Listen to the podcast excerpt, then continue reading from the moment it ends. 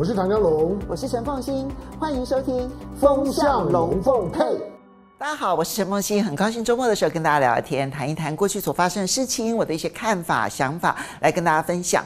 那么在前两期当中呢，其实我不断的提醒大家，就是美国的公债市场当中所出现的异常现象。那么嗯，最早的时候的异常现象呢，是看到长天期的公债，十年期、二十年期、三十年期的公债值率不断的往上升，代表他们的债券价格不断的往下破底，这件事情所透露出来的不寻常。那么这个不寻常的背后，因为很多人其实都觉得很奇怪，你联准会不是说可能最后呢只会再升一码了，到年底之前可能最多只升一码，甚至于明年开始就要降息了，为什么美国的公债殖率还会不断的往上升呢？那我跟大家点出来，这背后真正的问题，其实来自于财政赤字这件事情所引发的焦虑，还有很多供需上面的一些问题，大家可以回头去看。那我想在这一段期间呢，因为美国的偿债殖利率维持在高档所形成的对于金融市场的冲击，这两个礼拜应该已经成为显学中的显学。我在身边已经碰到很多的朋友，他们都说啊，不断的在问说，怎么会美国十年期公债殖利率到底会升到哪里去？然后呢，会到什么样子的阶段才会有回转？现在在百分之五这个地方，它可能当然会有一些震荡，但我大胆的预测，它最后还是会站稳百分之五以上，而它是一个非常重要的一个关键的一个数字。到底会升到什么地方？没有人能够给答案。好，原因很简单，第一，请大家注意一下，就下个礼拜美国财政部呢就会。呃，再公布他新一轮的，就是发债计划。他的新一轮的发债计划究竟短天期会有多少？然后呢，长天期会有多少？这一些呢，都可能会影响市场的判断。而第二个部分呢，这是我们所不确知的，就是到底谁在卖美国公债？我们其实并不确知，因为。在买卖美国公债的，其实都是一些大人、大的投资者。过去这几年，那么美国公债的主要买家，其实就是美国联准会。然后呢，各个外国的政府以及商业银行，希望能够好歹有一个确保的一个获利的来源。那个时候呢，全世界很多地方都是负利率的公债，那美国好歹有一些正的利息的这个收入。可是现在呢，商业银行呢，其实各个手上都被套牢的非常的惨。然后呢，外国政府呢也不见得那么买单，尤其是我们看到中国大陆其实还在卖美国的公债，联准会呢现在已经不是 QE 了，已经不是量化宽松，反而是量化紧缩，所以他不但不买公债，相反的，他手上到期的公债他就不再去买新的了，所以他变成了卖家而不是买家。这些都使得买公债的人出现了剧烈的变化，而新参与的买公债的人，他们的态度可能就不再是长期持有，而是要赚那个短期的价差。这会使得公债价格波动幅度会变得更大，请大家特别的注意，它不见得是那么稳定的一个投资，尤其是长天期的公债。但我今天想要跟大家点出的另外一个现象，这才是我们今天要谈的主题，就是呢。今年上半年，美国股市相当的好，那也带动了台北股市相当的好。其实有七大工程，我们称之为 Seven Up。七大科技公司分别呢是像特斯拉啦，然后苹果啦，Google 的母公司阿法贝啦，还有包括了 Meta 啦、亚马逊啦，然后 Microsoft 以及 NVIDIA 这七家科技公司。这七家公司呢，在标普百指数当中，其实虽然只有七家，可是呢，你如果去掉这七家，剩下来的四百九十三家。今年上半年其实没有涨，平均来说没有涨，所以那个整个大涨跟这七家是有很大的关系。可是呢，这七家科技公司最近其实都成为了主要的杀跌的力量，尤其是现在是美国的财报季，那么你就会发现说呢，这些公司它只要在它的财报当中有一丁点不如人意的地方，就算它的营收表现好。获利表现好，可是继续的杀杀不停哦。那这个现象呢，要小心注意。首先，我先来提哦，这里面背后反映出来的一个情况，到目前为止，七家科技公司已经有五家科技公司都公布了财报，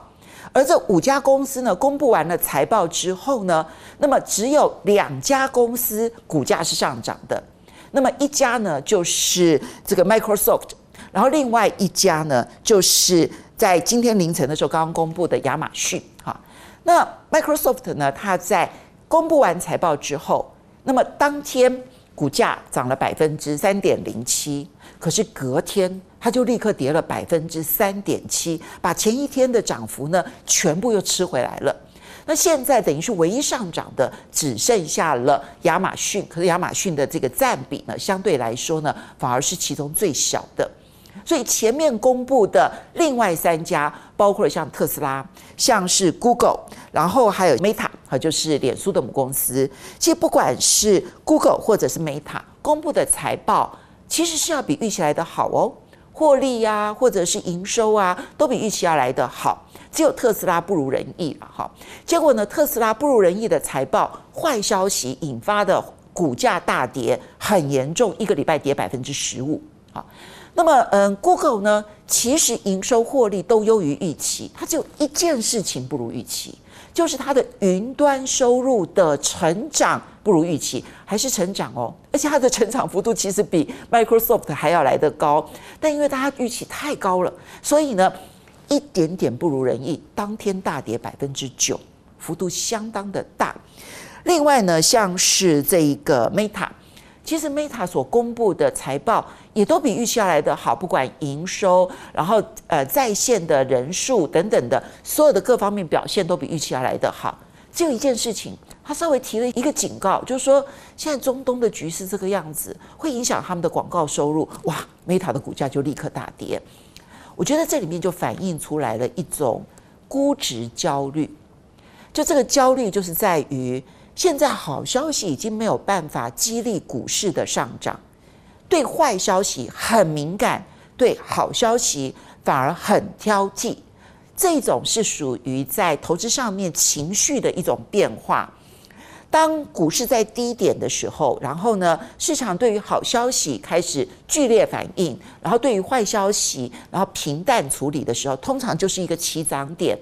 但是如果对好消息开始呢平淡反应，甚至于挑剔的下跌反应，那这个时候呢，其实就必须要考虑它背后的思维已经出现了转变。那这里面当然跟前面我们所提到的偿债殖利率呢，那么维持在百分之五的这个高点这件事情影响的这个情绪是非常大的，因为如果我在投资美国公债上面，我就可以拿到百分之五的获利的话，我对于每一家公司他们的获利表现就会拉高期待。对不起啊，你现在交出来百分之四的获利的成绩单不够，我必须要百分之五、百分之六，就你相对于股价，你的获利必须要有这么样的多的一个回报，他才可能愿意投资。我觉得这是一个情绪上面一个转变。第二个部分要注意的是竞争压力。特斯拉是最明显的。我们都知道说电动车应该是未来几年的显学，毫无疑问的，它还是持续成长、快速成长大的一个这个产业。但是它也是一个竞争最为激烈的产业，所以大的电动车来讲会成长，但是这里面它已经杀成了红海，谁能够在这一个杀成红海的电动车产业当中呢，能够领先而且杀出重围？我们现在其实还在很挑剔的观察当中。特斯拉曾经是整个电动车产业当中最领先的一家公司。但它确实已经遭遇到了中国大陆的这些公司的激烈竞争，尤其是比亚迪。那嗯，这这段期间呢，我觉得最明显的情况是，当特斯拉不断的降价，想要抢占市场，就发现市场成长还是不如比亚迪的成长。第二个最明显的情况是呢，就获利的表现来说，它的获利其实因为降价的关系，它的获利快速的下滑，毛利率降低。但是比亚迪的获利还在成长，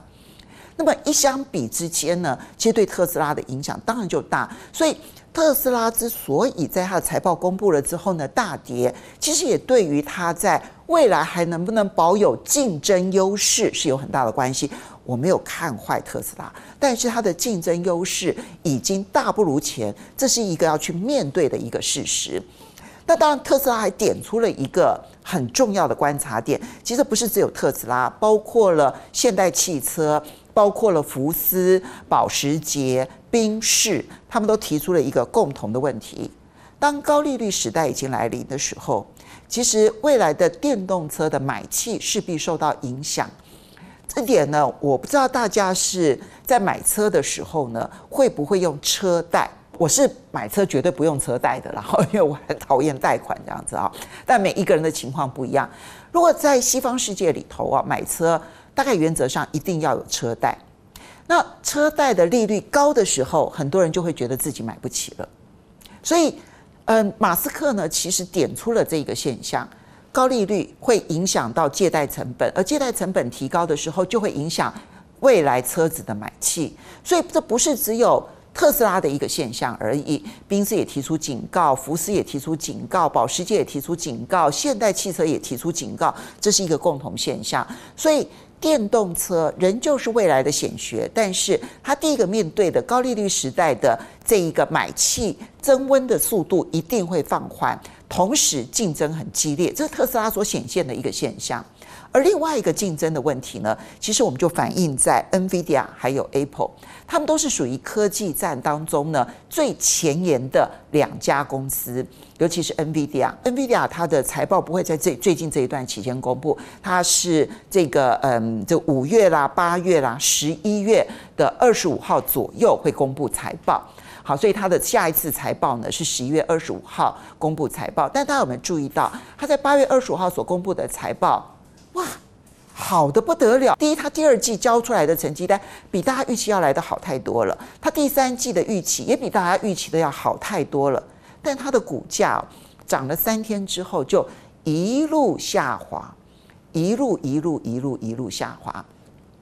这里呢，其实跟嗯，当中国大陆呢，它的华为好推出了新的 Mate 六零 Pro 之后，大家就发现说。那美国势必要对于中国大陆采取更进一步的晶片制裁，而这更进一步的晶片制裁恐怕会影响 NVIDIA。果然，推出来的最新的这一些晶片制裁当中，首当其冲的就是辉达。那么，辉达的股价其实也就一直的不断的滑落，这就跟他大家预告他即将失去中国大陆市场有关。而另外一个呢，也跟竞争有关的是苹果。苹果呢，虽然还没有公布财报，但是呢，因为现在到目前为止，所有所做的调查，那嗯，比如说 Counterpoint 啊，好这一些公司，他们所做的分析调查，第一，苹果在中国大陆市场其实买气不如 i 十四，那这个买气不如 i 十四，很明显的是受到了华为的影响。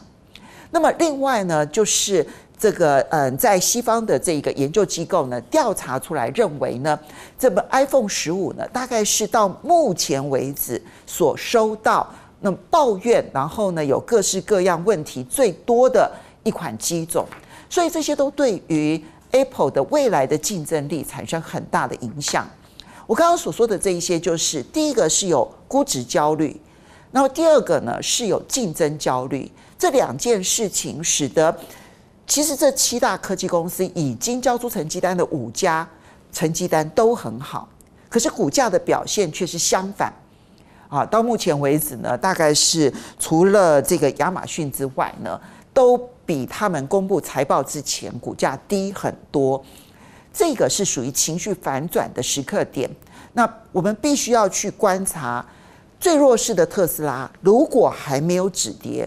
那么。恐怕这整个的情势要稳住是很困难的。什么时候特斯拉稳住了，NVIDIA 稳住了？因为这是现在这两家呢，大概就是受到估值焦虑、竞争焦虑影响最大的两家公司。他们的股价稳住了，整个态势才能稳住。他们两家公司的股价没有稳住之前，我们不能太乐观。所以我不是要直接告诉大家说啊就要跌了，no no no no，不是这个意思。我们去观察 NVIDIA 跟特斯拉。它稳住的时候，就是我们大家可以稍微稳住的时候。如果他们没有止跌，我们就必须要再保持观望。好，今天跟大家来分享我的一些看法，那希望可以启发一些不一样的想法。我也很高兴在周末的时候跟大家聊聊天。我们下次见喽，拜拜。